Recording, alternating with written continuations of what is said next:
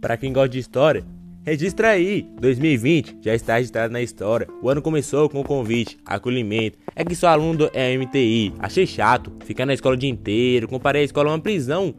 Para minha alegria, os professores, depois de uma semana de aula, entraram em greve. É, e saiu de férias de novo. Enquanto isso, os meios de comunicação só falavam de um vírus.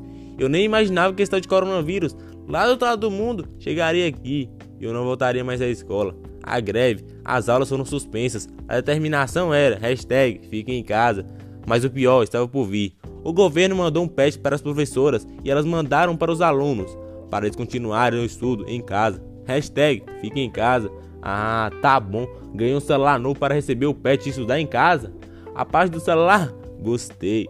Mas de estar no celular, mano, isso não dá certo não. Ah, mas eu queria saber quem foi que deu o número do meu celular para as professoras.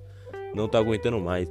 Bom dia, bom dia, bom dia, Seria educação, seria educação, atividade, atividade, atividade atrasada, pet 1, pet 2, pet 3, pet 4, atividade atrasada, atividade atrasada, correção, correção, atividade atrasada, liga para o pai, liga para a mãe, pet 1, pet 2, pet 3, pet 4, pet 5, atividade atrasada, correção, correção, atividade atrasada, conselho tutelar, avaliação diagnóstica.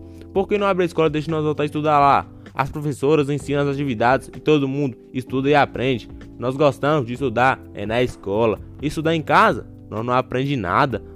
Nossa casa pareceu uma prisão. Galera, posta aí. Hashtag saudades da escola.